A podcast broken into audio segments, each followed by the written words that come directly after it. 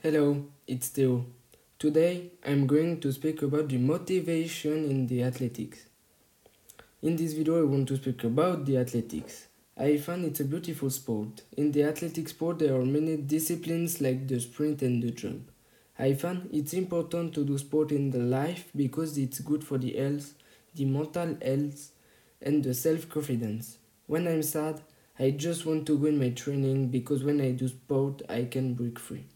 In this video, I'm going to speak about the different world record with different videos and my favorite moments in the athletic. Then I'm going to speak about the Paralympics games. It's important to speak about that because it's not because you have a handicap you can do this sport. And at the end, I'm going to speak about the youth games. This year it was in Lausanne. When I'm when I began this sport, I was 7 years old there was a boy who called Theo, like me, who ran very, very fast. Of course, when I was 7 years old, I couldn't run like him, but I tried. With our coach, we went to Athletissima. Athletissima is a meeting of athletics, and one year there were Usain Bolt and Usain Blake. Usain Bolt is the fastest man in the world. I will, I will speak about him later. When he ran, he won, of course. And at the end, he came next to us and he touched our hand. I was so happy. I was at the beginning, I did athletics, and it's why I continue today. My specialty is the triple jump. I'm working out for the qualification for the Swiss competition. It's very difficult, but I work out two days a week.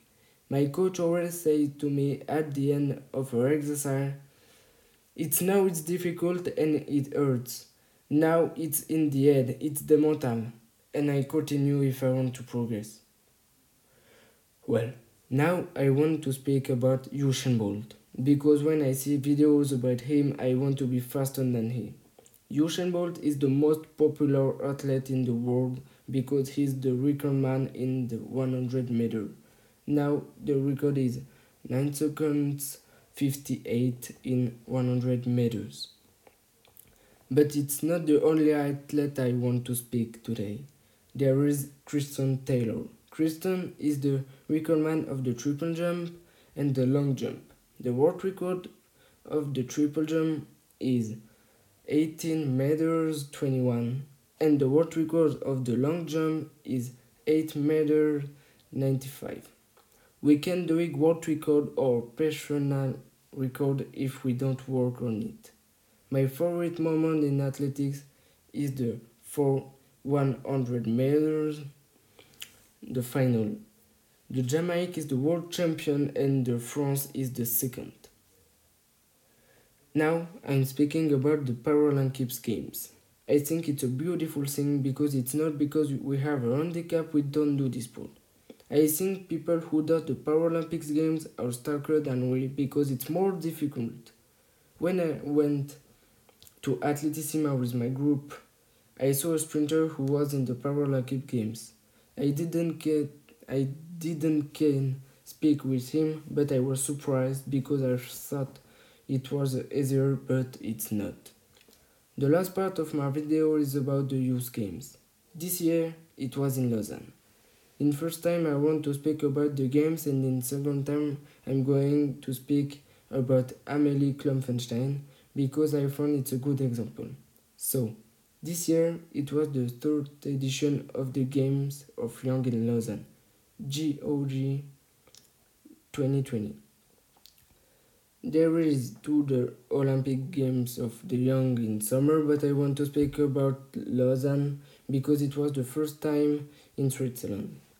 I find those games are unbelievable because the people who did those games are between 15 years old and 18 years old. Like us, they are 15 years old and they are the world champion in their sport. If they are in the Olympics games, they had to work a lot and since they are young. So I'm speaking about Amelie Klopfenstein now. Because her story is those games is crazy and unbelievable.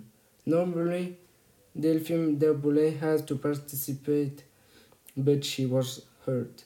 So the Swiss team said to Amelie Klopfenstein that she participated at the games in place of Delphine Darbellay. She was surprised but she accepted. Nobody thought that she can win a medal, but she won the ore medal. It's a good example for the motivation because if we want to progress, we have to say ourselves, we have nothing to lose but everything to gain. If we aren't the winner, we learn for the truth. This evening I was in Lausanne and there was the presentation of the medals. When I saw the winners, I wanted to be them. I want to be a star in the sport, but it's not like my lifestyle. I love eating fast food, doing sport, and uh, meeting my friends. So when we are a star of sport, we have to be carefully.